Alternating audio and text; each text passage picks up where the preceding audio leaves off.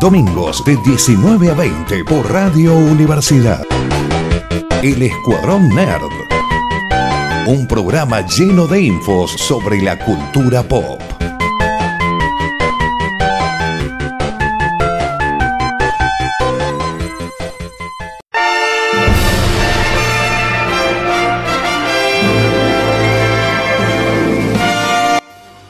Bienvenido a un nuevo programa del Escuadrón Nerd. Le vamos a hablar de noticias del mundo de cine, series, peli y videojuegos. Creo que hay mucho de videojuegos. Mi nombre es Emiliana, me acompaña la señorita Noelia Ortiz. Hola Emiliano, ¿qué tal? Todo bien, vos, ¿no, eh? Bien, bien, aquí comenzando las clases. Terrible. No, Del 2019. Sí, estoy en un, estoy en un loop temporal. No puedo salir de aquí. Sí, y, ta- y también no puede salir de aquí el señor Sebastián Richard Coyote. ¿Qué tal? Dormammu, vine a negociar. Estamos todos en el, en el loop pandémico. Me parece que Volvimos más Dormammu seguros. nos sigue, eh, Dormammu nos sigue diciendo, no querido, no estamos negociando en, el- en nuestro nivel. Tal cual, tal cual, Dios Sí, santo. es el día de la marmota más, más largo que, que hemos tenido. Hay alguien que me recomendó muchas veces ver esa película y todavía no la vi. La verdad me siento, estoy traicionando a, a- a alguien que me recomendó algo para ver y parece que está bueno. Te noté, te noté asustado con lo de la cantidad de noticias de videojuegos. Te prometo que no son largas. No, no, es que yo también traigo, por eso Ah. tema de, uh, esto es interesante, así que... Bueno, va a ser como esas bueno, clases que va a ser como esas clases que el profesor tira muchas cosas así a- a- rápido y el, y el alumno no, no- no llega a notarlas. Es como, pare, profe, que cómo, cómo, cómo anoto lo que dicta. A- algo así, algo no así. Puedo, no puedo borrar la carpeta tan rápido como usted borra el pizarrón. Coyote, cuando vos decís que hace muchos años te recomendaron para ver el Día de la Marmota, ¿hace cuántos años son mucho tiempo? O, el- No, no, estaba usándolo a, a modo de, de- de- de- de metáfora. No hace muchos años, pero sí hace varios meses. Sí, hace, hace unos meses. Todavía no llega el año, Ah, pero hace unos meses me vienen diciendo. Ah, bueno, porque Emiliano te gana, porque yo lo conozco a Emiliano hace como ocho años más o menos, y hace como ocho años que le recomiendo que vea una película, y adivina, nunca la vio, así que vas bien, tenés tiempo. Eh, igual esto es como Sí, no sabe la expectativa defensa- de Claro, pero eh, eh, eh, wow, todo- ocho años recomendando la peli. Claro, todo va y vuelve en la vida, porque él estuvo mucho tiempo recomendándome ver Evangelion también y tardé en verla. Y no me arrepiento ahora. ¿Tardaste Claro, años en ver Evangelion? Claro, No sé, no me acuerdo, ya ni me acuerdo digamos. Yo creo que yo ya le conté toda la, yo ya le conté toda la película en- durante estos ocho años en referencia, pero todavía no la ve, así que todo bien. vas bien, Coyote, vas bien. Bien. Y hablando de, de pelis, algo que estaba un poco fuera del, de- del programa y de lo que venimos a traer hoy. No, estuve viendo que la semana que viene se- son los Oscars. El domingo 25, 24 de, de abril. Oscar. Ah, no. Sí, me había olvidado. No sé por qué, es como que no le he prestado También, atención. Eh, ¿Febrero? Y suele ser y es como, uh, cierto, pasó totalmente por alto. ¿Estamos en febrero? No, no, o sea, no, Exacto. en febrero y nunca hubo Oscars. o sea, Estamos en abril. Yo ya asumí una, po- asumí una postura temporal frente a esta existencia tan extraña bajo pandemia. Ya no cuento los días. Creo que casi Así. una ACB con este. Estamos en febrero, ¿qué? Va- Vamos a tener que, que ver eso porque pasó totalmente por alto el tema de. de este año, de, de festejo, de todo. Sí, no, aparte yo Sí. creo que una de las cosas que a mí me llamó mucho la atención, hay muchas películas que están directamente en los servicios de streaming y creo que ahora como que están legitimando eh, los, los servicios de streaming habiendo... eh, Es verdad, perdón que te interrumpa, pero es, verdad, ahora gracias a la pandemia Netflix es más legal para la academia. Sí, y bueno, en un año que tuvo no sé cuánto, como tres producciones este, nominados Oscar, ahora también tiene, tiene varias nominaciones y uno de los nominados es el señor Chadwick Boseman por una película que hizo para Netflix. E igualmente Chadwick Boseman en, en este año de, premiación le dieron muchísimos premios por, el, por la actuación en esta película en particular que está relacionado a la historia de la música este, negra del, del sur de los Estados Unidos dicen una alabanza tras alabanza de su, de su, de su actuación y fue literal la última película que filmó. La anterior a esta fue una de Spike Lee que se llama The Five, Bloods, totalmente recomendable también este, para Netflix. pero bueno, hay muchas cosas y novedades muy interesantes. Disney también está nominada por un montón de películas, como siempre. Y yo creo que en la semana esta que pasó se hicieron una suerte de, de, Zooms y cosas hablando entre los nominados por la, por la gente de Pixar. Eh, así que ya vamos a estar trayendo más noticias de eso. Sí, sí, ojalá. Eh, tengo muchas ganas de ver del trabajo que queda Chadwick Boseman, en especial lo, del universo Marvel. Honestamente se me pasó por alto todo lo relacionado a Oscar. La última participación de Chadwick en el universo Marvel. Participa en un una serie animada que va a ser What If, que son pequeños episodios probablemente autoconclusivos de qué hubiese pasado si y toman un evento común, de, un evento de Marvel específico y lo transforman. Él tiene uno y, es, y va a ser su última participación en el club. Sí, en ese, con esa poniéndole la voz a, su personaje de T'Challa en el What If, eh, es lo último que hizo para el MCU y en referido a lo, a lo cinematográfico eh, la película de Netflix fue la última que filmó. Así que el señor Chadwick nos sigue dando cosas. Ah, y dentro de poco va a salir un documental acerca de su vida, eh, contado por las personas que lo conocieron. También ya vamos a estar haciendo información de eso, que espero mucho. Creo que es para, para Netflix, creo que es. Así que ya vamos a traer info de eso también, más adelante, como está sucediendo los eventos. Así que bueno, no, vos tenés hoy para hacernos dos recomendaciones. Sí, señor, dos recomendaciones que yo llegué a ellas, como pasa con todas las recomendaciones, por otras personas. Pero por sobre todo una me sorprendió porque... no por la gente del programa. Eh, no, por lo general por, la, por las cosas que yo por las cosas nerd que yo veo en, en YouTube. Nos está llamando eh, mal informados, me lo tomaré muy personal. Sí, no creo o mal aconsejadores. no creo, no creo, pero no, jamás diría eso de ustedes, sino de que eh, me, llegó por, por dos lados. Una sí yo ya sabía que ese rato estaba en producción hace mucho tiempo, eh, pero la otra me sorprendió muchísimo porque yo supe y me enteré de esta serie que se llama Warrior, que es de Cinemax, de HBO. Eh, me enteré acerca de esta y fue como empecé a, así como a, a hypearme con esta serie porque a través de un canal en donde hacen reacciones de videos y películas y series donde los eh, actores que hacen este ¿cómo se dice? stunts que hacen doble, eh, doble de riesgo sí sí los dobles de riesgo comentan y hablan muchos de ellos llevaron esta serie por el arte, por el arte marcial que, se cuenta y, porque sobre todas las cosas es una serie basada en escritos del señor Bruce Lee. Así que fue como, no, no puede ser, ¿cómo es que no vi esta serie? ¿Cómo es que se estrenó en el 2019 estamos en el 2020 y yo no lo vi? Bueno, sí, pasó así. Básicamente gente que yo Ya tiene segunda temporada. Ya tiene segunda temporada, terminó, la segunda temporada eh, terminó el 4 de diciembre del 2020 y fue como, ¿cómo puede ser que no haya visto esta serie? Y muchos este, artistas marciales que trabajan para, para diferentes empresas y que hacen cosas geniales que nosotros seguimos, este, que yo lo sigo en Instagram y acoso, como debe ser, contaron lo maravilloso que es esta serie, muchos de ellos tuvieron la oportunidad de trabajar y de trabajar con el coordinador que hace las, las diferentes secuencias casi de baile, secuencias artísticas ahí de, de, de pelea y que bueno, esta serie está basada en lo que originalmente había dicho el señor Bruce Lee que quería hacer de Kung Fu, de la serie que nosotros conocemos con David Carradine. Ah, sí, no sabía que era por eso.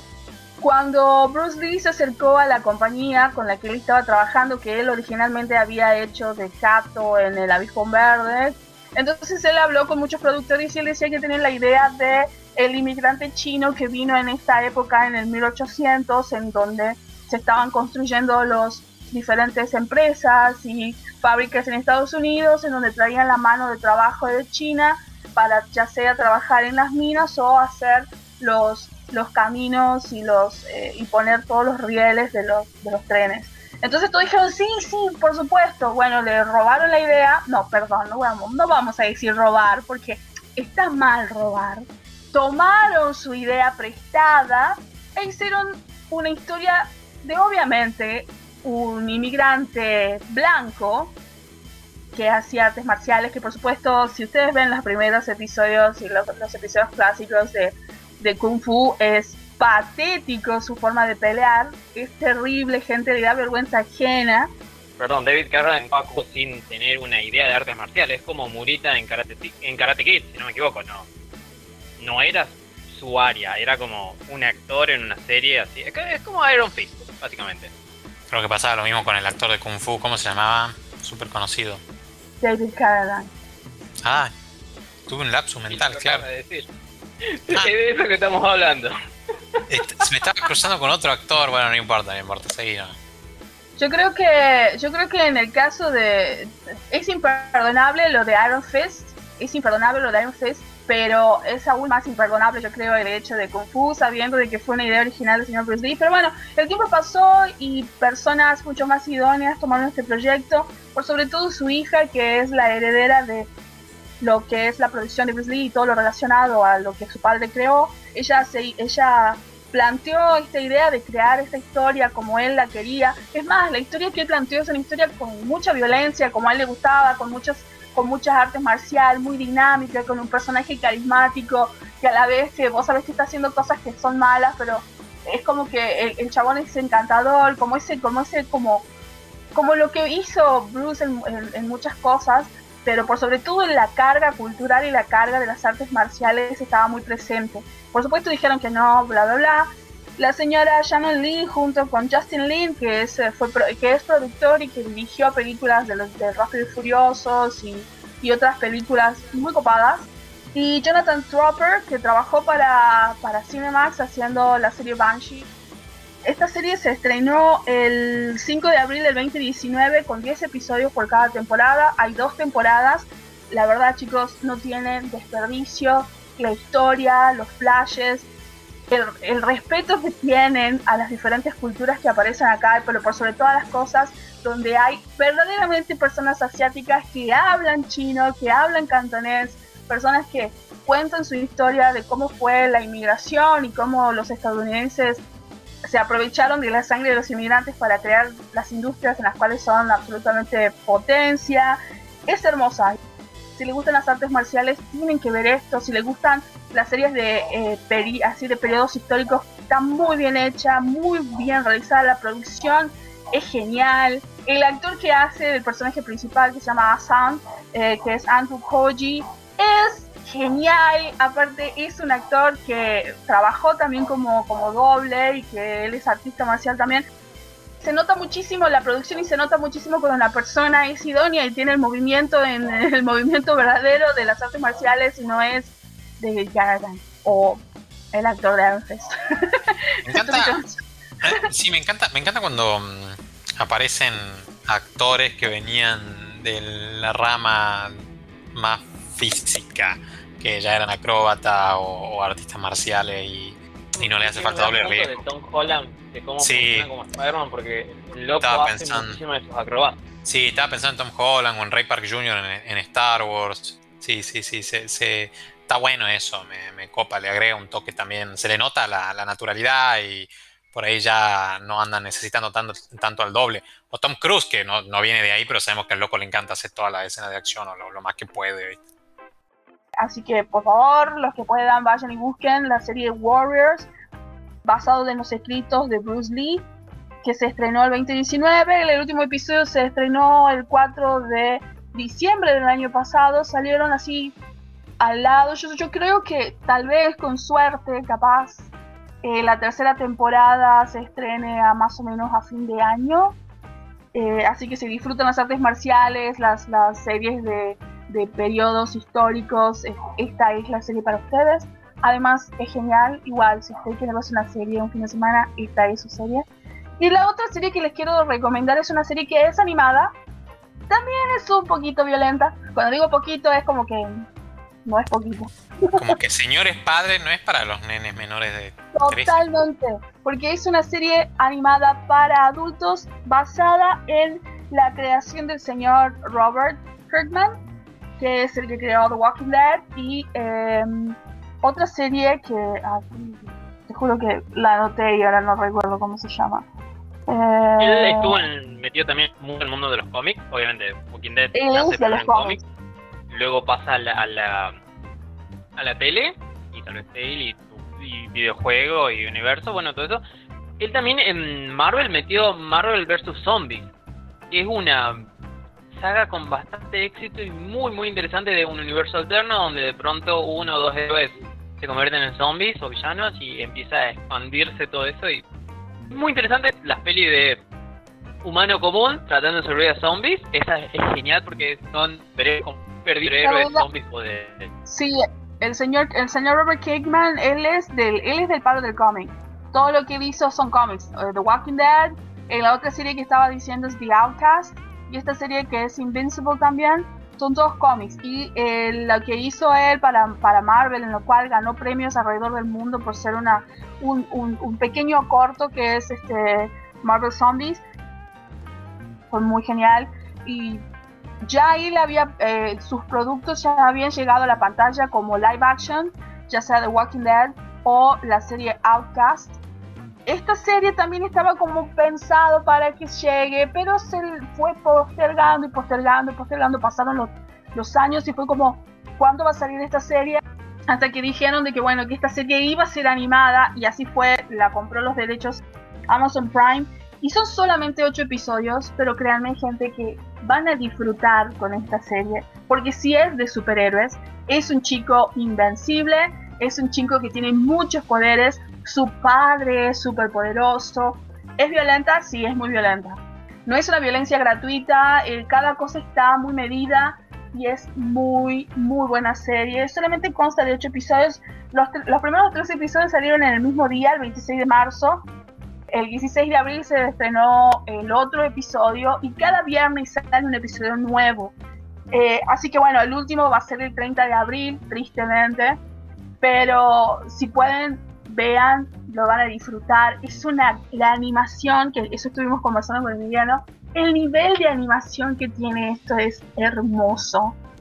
Es muy parecido a la estética que se utilizó para hacer las películas de DC, la, la conformación y la hechura de los personajes, pero la animación que tiene es hermosa. Se nota que pusieron sus pesos para hacer esta serie y vale la pena totalmente verla tiene este, actores como Steven Yeun, eh, que hace el personaje principal, eh, Sandra Oh, J.K. Simmons, gente muy conocida, en, actores muy conocidos, Zachary Quinto, eh, Gillian Jacobs, este, Jason, Mats Jason Matsuka, que lo amo, que es un personaje, fue un personaje recurrente en en Brooklyn Nine-Nine es genial, hasta con la voz, es súper reconocible, es como sí. Y el personaje que hace es muy copado. Este, ¿Sabes de quién hablo, Emiliano? Sí, sí, sí, del tipo que, hace explotar cosas. Eh, desde el primer momento que sonó la voz, era como, ese es evento de, Brooklyn Nine-Nine. Sí, es el personaje de Ellis Rex. Invincible es una gran serie animada, me gusta muchísimo, me gustó muchísimo. Hablando sobre Invincible, o Invencible, lo decía a partir de ahora, tiene esta... O sea, Invencible creo que salió en los cómics en 2003, 2018, por, eh, 2008, terminó recién de salir en 2018, pero es toda esta onda de llevemos a los superhéroes o al mundo de superhéroes a un lugar un poco más cercano a la vida diaria, por ejemplo, como eh, estuvimos hablando el año pasado de, de Seven, no se llama de Seven, Boys, los chicos, de la serie de qué pasaría si los superhéroes en nuestro mundo actual y no en esta como mundo ideal que tenemos en Marvel y DC donde no sé, gente como Iron Man, gente como Capitán América son buena onda, tratan de hacer bien, gente como también baja gente, pero bueno, en el fondo es bueno. Eh, eh, tiene esto, también un poquito de Brightbook, algo así no, ¿no? Eh? Era esta eh, revisión de la historia de Superman Brightborn, Brightborn, algo así, de, de ah, chiquito que cae en la tierra y que vendría como Superman, pero. Sí, que, fue amada y criticada porque decían, ¿cómo puede ser que le den un aspecto tan oscuro a los superhéroes? Y sí, habría que hacer eso, como es lo que explora The Voice también, es como, y el otro lado, el lado B, la otra cara de la moneda, lo cual es maravilloso, me parecen geniales. y terminan y, son historias que tal vez ni Marvel ni DC eh, le darían poder, ni Marvel ni DC tratarían de hacer al los superhéroes hagan cosas malas en su vida privada, pero la, la, la, agencia lo salve, como, no sé, podría pasar a un famoso, podría pasar a un político.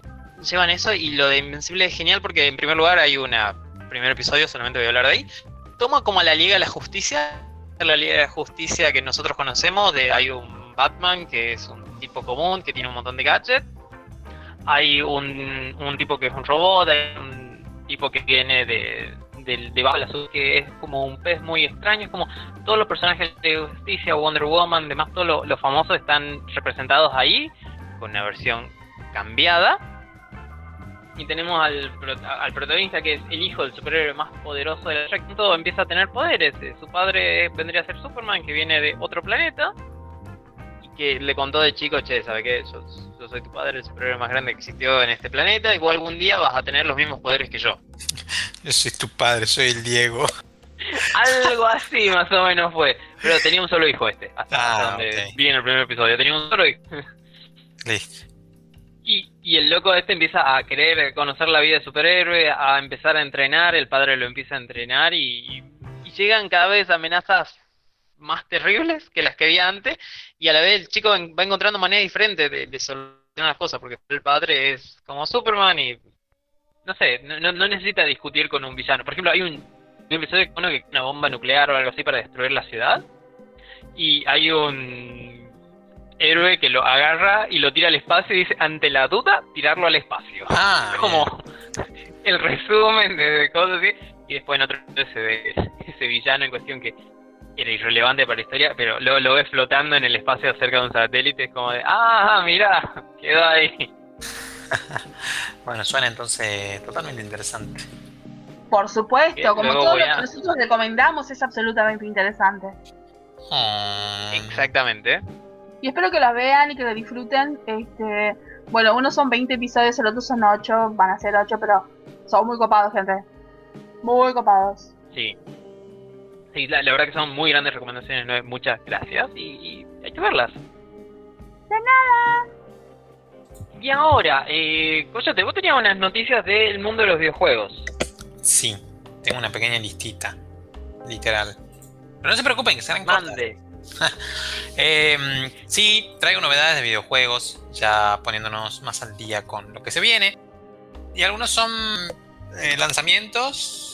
Bioshock 4, esta franquicia tan famosa de Bioshock, tuvo un éxito casi inmediato con las entregas anteriores. Hay rumores, todavía no hay fecha de lanzamiento exacto, pero hubo algunos adelantos anunciados relacionados con lo que trataría. Adelantaron de que va a ser un mundo abierto, algo que es nuevo para la franquicia. Y la gente de Cloud Chamber, el desarrollador Cloud Chamber de 2K, que es eh, la empresa que hace el videojuego, dijo de que estaban poniendo mucho énfasis en el tema de la inteligencia artificial presuntamente para los NPC, por supuesto, que, nos acompañen a lo largo del viaje de la historia, que va a ser de mundo abierto, pero que va a tener una fuerte tensión en la historia misma. Lo cual yo... Este mundo abierto... Sí. Perdón, ¿este mundo abierto va a ser también online? ¿Onda de hacer un juego que luego siga durando, como por ejemplo el GTA? No, no, no. No, hubo, ningún, no hubo ninguna mención, eh, mención de eso, pero presumo que no. Por la historia de Bioshock en sí y que las empresas de este estilo estuvieron medio reticentes por ahí a terminar de volcarse al modo online, algunas. Pero no hubo, no adelanto. Igualmente, como te digo, todavía no hay fecha de lanzamiento, así que esto puede cambiar. Y hablando de juegos con mundo abierto, con historia y online, GTA 6. Como ya vimos en GTA 5, este juego que lleva sus años todavía vigente, va a ser de mundo abierto, obvio, la marca registrada de, de los GTA va a tener su historia, obvio, y también va a ser online. O sea, se va a mantener el formato básicamente del GTA V, aparentemente va a ser... Bueno, como vienen siendo las últimas entregas de GTA, básicamente es comprar un juego con gráficas modernas y una historia nueva. Aunque el último GTA V incorporaba cosas muy interesantes como que en la historia no era siempre el mismo personaje, sino que ibas viviendo la historia desde la perspectiva de varios protagonistas probablemente esto se mantenga. Y el otro detalle que tenemos es que uno de los desarrolladores también involucrados dijo de que en, Rockstar, ¿no? Recordemos que la desarrolladora es Rockstar Games. En una serie de estos tweets graciosos que le gusta hacer a la gente, dijo que no va a estar ambientado en la década de 1980 y será moderno. Por lo cual probablemente sea una secuela bastante directa del GTA V en términos de ambiente y de tiempo. Probablemente habrá algún tipo de integración, dijeron también con el modo historia, eh, con el online. Que bueno, ya tenemos algunos detalles del, del GTA 6. Entonces, siguiendo con juegos, es hora de hablar de unos cuantos remaster. Age of Empires. Los refritos de la industria. Los refritos de la industria. Age of Empires ya y nos estuvo mostrando más detalles del Age of Empires 4. Pero no vengo a hablarles del Age of Empires 4. Vengo a hablarles del Age of Mythology. ¿Por qué inicié con lo de Age of Empires 4? Bueno, porque se le consultó. hace dos años, señor? Es, sí, el, el tráiler ese horrible salió hace un tiempo. Eh, hay un tráiler nuevo y me sigue pareciendo poco atractivo. Pueden ir y buscarlo en YouTube. Eh, sale un tráiler con el, con el gameplay. ¿Y a qué viene con todo esto? Es de que, bueno, alguien le preguntó a uno de los desarrolladores de toda la franquicia. Le preguntaron si se habían olvidado del Power Age of Mythology en esta época en que estuvieron sacando el remaster de, de los Age of Empires, de todos. Ya salió el remaster del 1, del 2 y del 3. Y largaron tráiler del 4 y dijo que no, que no, no se olvidaron del Age of Mythology que lo que probablemente vaya a suceder no es una secuela, sino justamente un remaster, al igual que sucedió con Age of Empires 1, 2 y 3. Eventualmente quizá alguna secuela, como están haciendo con, la franquicia más, no sé si decirlo históricamente acorde. Por lo pronto se está hablando de que sí va a haber un remaster de Age of Mythology después de la salida de Age of Empires 4, que está planeada para este año, teóricamente, para fines de este año. Así que podríamos tener el remaster de Mythology para el 2022, según los planes. 2022, finales de 2022 probablemente. Perdón, Coyote, tenemos que interrumpir un segundito para ir a la pausa y ya volvemos. Los domingos de 19 a 20. Todo lo que necesitas saber de cómics, pelis, series, libros, videojuegos. En el Escuadrón Nerd por Radio Universidad.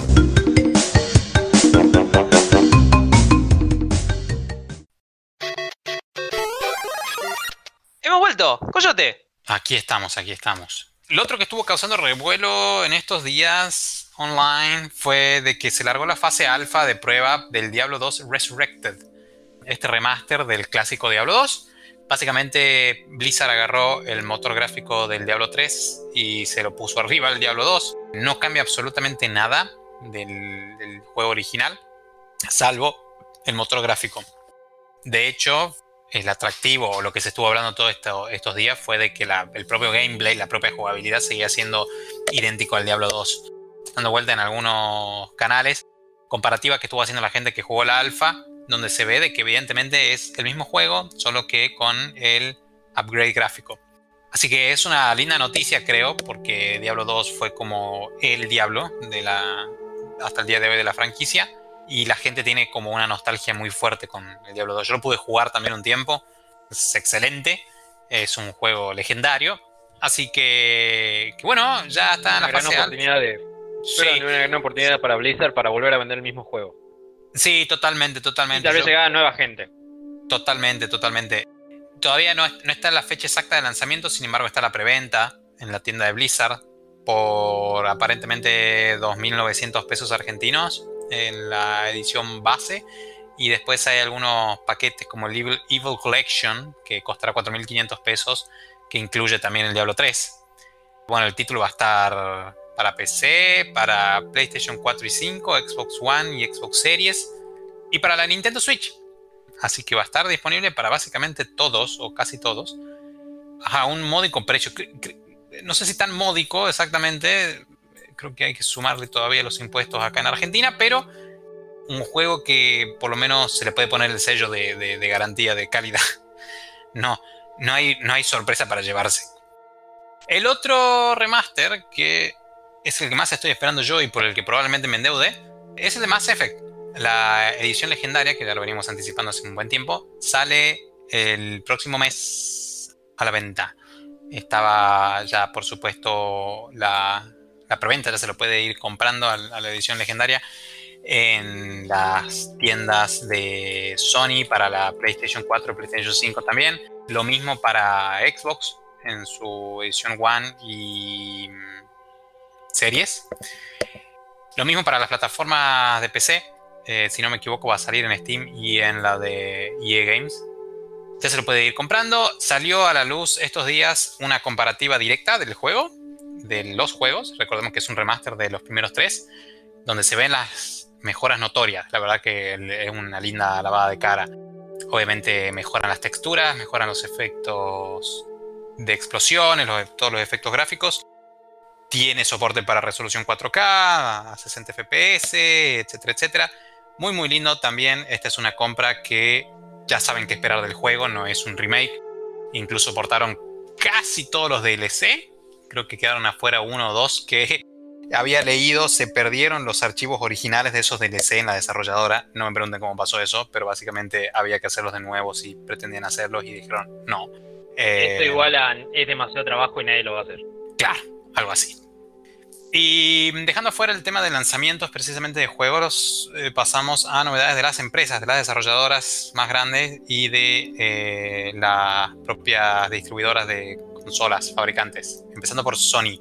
¿Se acuerdan que ya habíamos hablado el año pasado? O si no se acuerdan, les hago un pequeño repaso. Que Sony estaba poniendo plata en Epic Games. Epic Games que cada vez tiene una preponderancia más grande en el mundo de los videojuegos. Bueno, Sony continúa alargando dinero en esta asociación nueva de, de Epic por etapas. Son etapas en las que van invirtiendo. Y este mes realizó la inversión de otros 200 millones de dólares. Mm, nada poquito. Y esta, esta inversión está más vinculada, no, no va a ser una adquisición de Sony, va a continuar siendo una marca independiente Epic Games, con la mayoritaria, con la, el porcentaje mayoritario a cargo de Tim Sweeney, el, CEO. Sin embargo, Sony tiene mucho interés en el lado del desarrollo de sus juegos con Unreal Engine, este motor de videojuegos muy famoso que es actualmente propiedad el mismo que usan en, The Mandalorian. Claro, exactamente. En los fondos. Sí, y que, y que Sony pretende hacerlo su caballo de batalla al Unreal Engine. Por eso en la presentación de la consola de la PlayStation 5 mostraron pequeños gameplays o trailers en Unreal Engine de los próximos juegos que se vienen para la consola. Tienen mucho interés en hacerlo casi nativo a la plataforma. O sea, quieren que haya una cooperación entre el desarrollo del motor Unreal Engine con el hardware de la PlayStation 5 eh, para lograr un resultado a tope, sacarle que, que, Unreal Engine le saque todo el jugo a todo lo que tiene para dar el nuevo hardware de, Sony. Así que por ese lado viene más que nada la, la inversión. No es. Probablemente vayan a haber exclusivos, pero no es tanto por ese lado. Y otra noticia de Sony es que eh, tiene ganas de meterse cada vez más en el mundo de dispositivos móviles. Cual es raro porque hace poco anunció que ya cerraba por completo la tienda y terminaba todo soporte para PlayStation Vita, que era su consola portátil. Al igual que para PlayStation 3, ya está, ya se finí, olvídense. Sin embargo, Sony quiere empezar a portar muchos de sus juegos a teléfonos, dispositivos móviles, teléfonos, tablets está muy verde esto todavía, sin embargo empezó a alargar una serie de, esos típicos búsquedas de esos anuncios de búsqueda de, empleados diciendo necesitamos gente para desarrollo de dispositivos móviles de, videojuegos. Bueno, entonces tiene una listilla contratando gente con experiencia, están buscando gente con experiencia, ya saben de esos de 20 años con 10 años de experiencia y un doctorado en, en desarrollo, bueno, así del estilo. Por lo que probablemente pronto veamos juegos de las viejas consolas como la PlayStation 3 o la Vita o probablemente algunos de PlayStation 4 dentro de las eh, tiendas de Android, de iOS, etc. Pasamos a Nvidia, nuestra fabricante número uno de tarjetas gráficas del mundo que todavía sigue sin dar abasto. Sin embargo, Nvidia nos trae otras novedades no relacionadas exactamente con sus placas, sino con el servicio GeForce Now. GeForce Now es el equivalente de lo que hubiese sido, o lo que algún día sea, no sé, el Google Stadia o lo que está haciendo eh, el Xbox, el xCloud, creo que se no me acuerdo el nombre, xCloud. Bueno, recordemos que están todos los grandes incursionando, tratando de meterse en el mercado del cloud gaming, esta posibilidad de conectarte desde cualquier dispositivo, por más de que sea una calculadora, a la red y a través de tu calculadora jugar juegos AAA, porque no son juegos que se instalan en tu dispositivo, sino que los jugás online mientras corren en un servidor. ¿Sí, Emiliano? Como una especie de, Netflix de los videojuegos. Exactamente. Mal ¿no? Mal, resumido, pero la, idea eh, Pero es eso, no, es eso, es eso, básicamente eso, un Netflix de los videojuegos. Bueno, GeForce Now ya estaba funcionando en el primer mundo y se asoció con una empresa llamada Avia. Es una empresa, como lo describen en su Twitter oficial, dedicada a soluciones de virtualización gráfica enfocadas en el mercado de gaming as a service. O sea, del juego como un servicio que es esto de ofrecerte sus servidores y sus servicios, tanto de infraestructura eh, de servidores como de redes, para acceder a, de manera remota con un dispositivo móvil. Bueno, en alianza con Avia va a ser el responsable de implementar el GeForce Now en Latinoamérica. Los países confirmados son Argentina, Brasil, Chile, Paraguay y Uruguay. La idea también es que este servicio esté ofrecido a precios eh, locales, ¿sí? de los distintos países donde va a estar funcionando. A partir de este año, 2021, ya va a estar disponible. Ah, mira. Sí, sí, sí, sí, no está la fecha exacta, pero probablemente sea a mitad de año, dado que ya se hizo el anuncio oficialmente. Calculo que sí, en los siguientes 2-3 meses ya debería estar por lo menos una beta disponible. Recordemos que GeForce Now tenía una versión gratuita, eh, por lo menos en, en, Estados Unidos, donde te permitían probar durante una hora, como que te daban una hora de streaming gratis este, para jugar. Y de ahí estaban los planes mensuales y anuales. Habrá que ver efectivamente los siguientes meses cuáles serán los costos para Argentina, que cuando nos enteremos lo vamos a traer y la última novedad que traigo es de Microsoft, obviamente no puede quedar afuera. Ya no es tanto del mundo gaming, sino anunció la compra de Nuance. Es una empresa de inteligencia artificial relacionada a sintetizadores de voz y asistentes virtuales. Está ampliamente metida en el mercado de la salud en Estados Unidos eh, o de la atención sanitaria. Su producto más conocido es un software llamado Dragon, que utiliza algo que se llama Deep Learning, que básicamente va aprendiendo a medida que se lo usa. Entonces el usuario es, es, una, es un software de transcripción de habla. Eh, a medida que vos vas hablando, se va adaptando tanto a tu tono de voz para reconocerte que sos vos nada más el que le está hablando y a reconocer mejor tus comandos o tus órdenes. Esta tecnología está metida dentro de Siri, por ejemplo, el asistente de Apple, de los iPhone. Así que, bueno, es una marca grande. Eh, es la, es la segunda compra más costosa de Microsoft hasta ahora, después de su compra de LinkedIn hace ya unos años. Y muestra de nuevo el fuerte, la fuerte, el fuerte interés de Microsoft por el mercado de la inteligencia artificial, algo que vienen mostrando todos los gigantes de la tecnología en los últimos años. Y por último les traigo una recomendación veloz. Terminé de ver eh, algo viejo, que es un documental del 2019 que salió para YouTube, está gratis en YouTube, que tiene de protagonista y presentador a Tony Stark, perdón, a Robert Downey Jr. The Age of AI, hablando de inteligencia artificial, la era de la inteligencia artificial, véanlo, está muy, muy bueno. ¿Esto está en YouTube directamente para encontrar? Así es, son ocho episodios de entre media hora y 40 minutos. Eh, está gratis en YouTube, están todos los capítulos y tiene muy buenas calificaciones en general. Eh, yo lo vi, está muy bueno y Robert Downey Jr. de hecho asume su, papel de Tony Stark eh, durante la presentación y hace varias referencias, lo cual le da un toque. Ah, muy bueno, sí. Ah, bueno. Muy, muy bueno. Bueno, voy a buscar y verlo. Sí, muy educativo y muy entretenido. Ok, bueno, eso me, llama mucha atención para, buscar y verlo. Muchas gracias, Coyote, por... De nada, de nada. Ahora me echando un poquito con lo que vos estabas contando de, de videojuegos. Esta semana hay tres videojuegos gratis que nos da Epic Games. Una se llama Deponia, The Complete Journey, o el viaje completo, la travesía completa, como ustedes quieran. Deponia significa vertedero en alemán. Y básicamente es un juego point and click. Click y moverte, hay mucho texto, hay mucho de, deducir, pensar cómo voy a resolver este acertijo, este puzzle, este coso para avanzar la siguiente cosa. De prestar mucha atención en los diálogos porque ahí nos van dando pistas de un planeta en donde es todo basura, donde hay un montón de vertederos, donde hay tecnología vieja, tecnología nueva, donde no sé, es, la vida de... es la, maldición de Greenpeace, el lugar ese. Un concepto que me suena, me suena muy familiar allá, pero sí. Totalmente, sí, muchas de, de las ficciones nuevas, de la ciencia ficción nueva que estamos viendo, tiene de... Hasta se ve un poco en la película nueva de Blade Runner también, eh, hay una escena. También, mm. sí.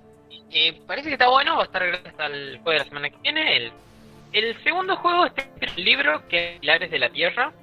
Honestamente no ubico esta historia, pero lo poco que vi de la animación de los diseños de personajes más parece que suceden alrededor de 1700 1800 en una especie de convento. Y la, el juego sigue los eventos del libro de Ken Follett, pero aparentemente depende de cómo lo vayas jugando, podés transformar la historia totalmente y llevarla a otro lado.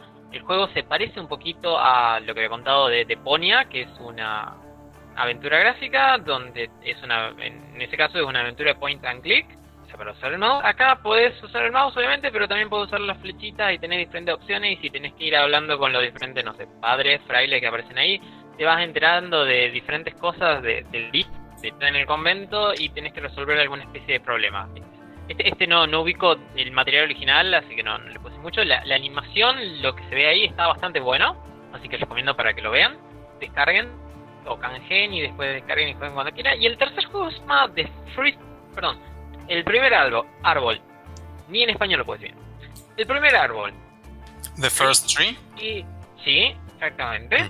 Es una especie de. ¿Cómo decirlo? Sí, es otra aventura gráfica, o sea, por eso es diferente al otro juego, porque ninguno de estos tres plataformeros, ninguno tenés que pelear contra rival, de, no sé, a la manera de God of War, nada de eso.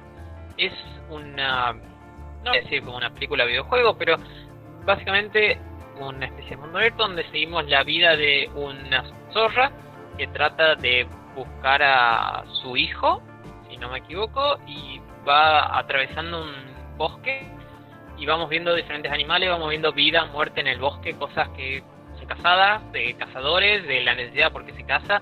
Es más como un tal vez, de, de ver el juego, ver los gráficos están buenísimos, jugar con auricular probablemente y meterse en el juego y vivirlo más como una aventura que exactamente como algo de ganar y pasar al siguiente nivel. ¿Viste vos, Coyote, que hace dos años más o menos, desde que estamos, o en realidad de un poco antes que estemos, eh, Epic Games nos viene regalando juegos gratis toda la semana? Sí. Algunos son AAA, creo que la trilogía de totalmente gratuita, creo que no, no me acuerdo si nos había metido uno de Witcher, eh, no sé, juegos sí. realmente copadísimos gratis. Sí. Que son juegos AAA, juegos que normalmente cuestan 60 dólares. Después también nos dio juego de, no sé, 2 dólares de un estudio independiente que estaba por ahí. Pero de, abogó al gaming de una manera que, a mí me encanta, que es gratis. a todo el mundo nos encanta. Totalmente, eran dólares, eran 10, normalmente tenemos que pagar un bocha de dólares para conseguirlo, aunque sea el más barato y económico todo, no sé, 4 o 5 dólares, eh, es un buen dinero.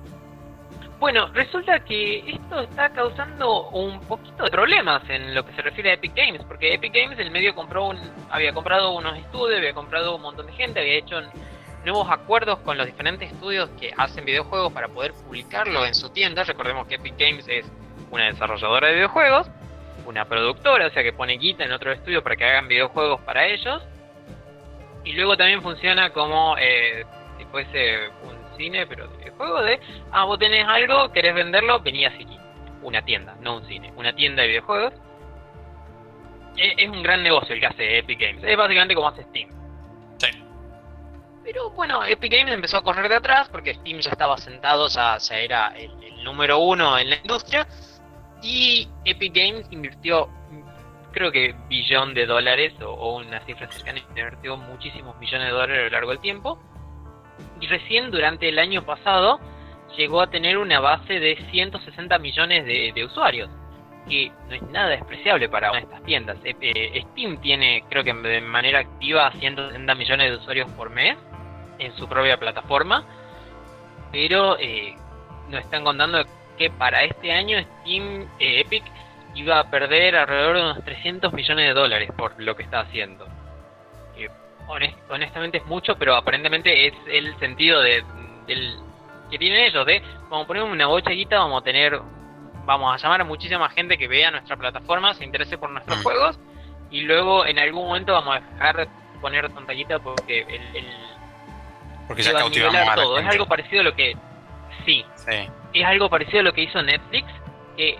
metió un montón de guita, compró productoras, compró ser material o alquiló, sería tal vez más correcto. Mm. Y luego metió tanta guita, tanta guita en producciones que empezó a, eh, está bueno, y mucha gente se quedó a pesar de tal vez, no sé qué, se le fue Friends, o se le fue la serie que esperaban, se le fue The Office en algún momento. En vez mucha gente abandonó el servicio, se quedó por, hay cosas buenas, el contenido original de aquí es interesante o lo suficientemente bueno. Es una idea que tiene Epic y es una pequeña mojada de oreja a, Steam, o una mojada grande de oreja a Steam. De, una mojada grande, en realidad, sí, sí, eso te iba a decir. Sí, en tres años y empatar la cantidad de, jugadores online, de gente que, tiene Steam instalado y lo visita mensualmente, aunque todavía no, no está llegando a los mismos números de Steam. El día de venta de juegos que tiene Steam, pero un número bastante cercano. No, pero y aparte llamar la atención de jugadores muy grandes como el propio Sony que te mencionaba recién, o sea que no mal no, no, hicieron las cosas. Microsoft no había metido también algo ahí. Eh, no recuerdo si Microsoft había metido plata en, Epic precisamente, venía metiendo plata en otros lados. Sí recuerdo que Sony venía hace rato. Eh, pero puede ser porque recordemos también de que siempre se pasa por alto esto que mencioné recién y son los dueños del Unreal Engine que actualmente debe ser uno de los motores más utilizados en los juegos AAA. Sí, eh, pero es, es muchísimo la, la cantidad, porque Steam tiene 120 millones de jugadores, tiene menos de lo que tiene Epic, pero Steam mensual eh, diario tiene 62 millones, como el, piso, lo normal. Diario de personas en el mundo jugando en Age o tal vez algo competitivo, un Battlefront contra otras personas, no sé, pero es una cantidad enorme que, que es mm. difícil de alcanzar. Aparte, Steam había publicado unos números del T20 cuando le conecté que por mes había 2 millones y medio de personas que compraban juegos por primera vez en su plataforma. Y Steam no es de las baratas, o sea, cada tanto te manda una super descuento de llevarte todo el juego por, no sé, 10 pesos, pero no, no es tan barata como gratis por semana, llévate algo. Y pasando un poquito más a esta serie que estamos viendo todo, que es el, el halcón y el soldado del invierno o The Falcon and the Winter Soldier. Ah, viste que lleva su tiempo decirlo antes de. Hay que pensarlo. Sí, en, cualquier idioma, es, difícil. Porque para mí es como el Falcón y el soldado del invierno. El Falcón suena el auto de Ford, el Ford Falcon y el soldado del invierno. Sí, es, es Bueno, esta serie que tal vez eh, a muchos nos, agarró de manera inesperada de, che, van a hacer, Marvel va, a hacer un montón de series para la pantalla chica, para su propio servicio de streaming, y luego no va a haber una peli de, esto, pero los eventos que suceden en esta serie luego van a tener sentido en gran plano del cine. Nos había anunciado un montón de series, que son las que estuvimos hablando la semana pasada, la que nos contó de cuándo son los próximos estrenos bueno, esta serie, eh, nosotros hablamos de lo bueno, de lo que nos encantó, de, todos los claros, y hoy venía a contar un poquito de un, de un oscuro que se nos pasaba totalmente por arriba a todos, que es de un señor llamado Ed Brubaker. Este señor, Ed, a partir de ahora, un guionista, es una persona que trabaja en cómics hace mucho tiempo, que estuvo en Marvel, estuvo en DC, algo común para varios, como eh, le pasó también a Robert Kickman cuando contó Noé de de The Walking Dead o de Invencible, es que el señor es encargado de revitalizar, popularizar el invierno. Él es el que hizo el cómic de El Soldado del Invierno, en donde eh, aparece toda la historia de, Steve, de, o sea, toda la historia de Bucky, de que en realidad no murió en la, en la Segunda Guerra Mundial como pensamos, como mismo Capitán América pensaba, sino que quedó vivo y fue llamado un soldado del invierno y, se le hizo una cosa muy rara con la KGB a nivel de que tal vez es parecido en, fuerza del Capitán América y estuvo por detrás de la historia matando a gente importante según la Spider le, le, pedía. En algún momento del 2000 sale esta historia. Luego eh, Marvel ve que está muy buena, que funciona realmente y que le sirve para construir su universo cinematográfico. Entonces la convierte en película, cambiando un montón de detalles. No estaban todos los personajes que podía usar, no estaba Spider-Man, no tenía otros. Pero la convierte en película Capitán América y el Soldado del Invierno. Marvel hace esa peli basada 95% en el cómic que hizo el señor este y en la peli se le da un lugar, se le hace se le se le permite estar al acto al guionista, al escritor, eh, hace un cameo como una de las personas que estaba Bucky le lavaban el cerebro, le reparaban el brazo, hace un cameo, luego sucede todo el evento de la serie, de, de la más película además, y el señor este, Ed Brubaker, estuvo contando esta semana, va, la semana pasada, en Fatman, que tiene eh, Kevin Smith, es un guionista, eh, eh, es el amante de videojuegos que siempre usa remera de hockey y le encanta hablar de, videojuegos, de cómics, de todo, es, como nosotros, pero en Estados Unidos y mucho más popular y famoso. Le mandamos saludo cuando quiera aparecer en el escuadrón, llamanos Kevin, nosotros lo hacemos posible. Pero no es gratis, va a tener que poner regalía. ¡Ah! obviamente, ¿no? Algo. y señor Ed estuvo contando ahí de que recibió más dinero por parte de Marvel por ese cameo que por el resto de, de pelis y de series que, que hicieron su trabajo. Y, nos cuenta eso, de que le sorprende de que no recibió nada de dinero, que, o que recibió, pero que recibió poco, que recibió mucho más por el cameo, y de cómo esto es bastante preocupante para la industria de, que planea hacer, de, ok, buscamos escritores que escriban para nosotros, no den gran al cine al 100% o adaptar un poquito, pero luego no le damos reconocimiento, el reconocimiento que se merecen y es algo que, no sé, que querer resaltar me, llamó mucho la atención de, más viniendo de Marvel, que no es gente a la que, no sé, el bolillo le aprieta o algo, pueden hacer lo que quieran. Imagínate de mal que la estarán pasando. Exactamente, sí, ¿no? Pero bueno, este, les dejo eso, se llama Ed Brubaker, hizo el cómic que les recomiendo totalmente, el Capitán América y el Soldado del Invierno. Vean, vean y bueno. Muchas gracias aquí a todo en Radio Universidad 94.7 y este, nos vemos la semana que viene con más Escuadrón Nerd, domingos a las 19 horas. Chao, que os acompañe. Chao, larga vida y prosperidad. Adiós.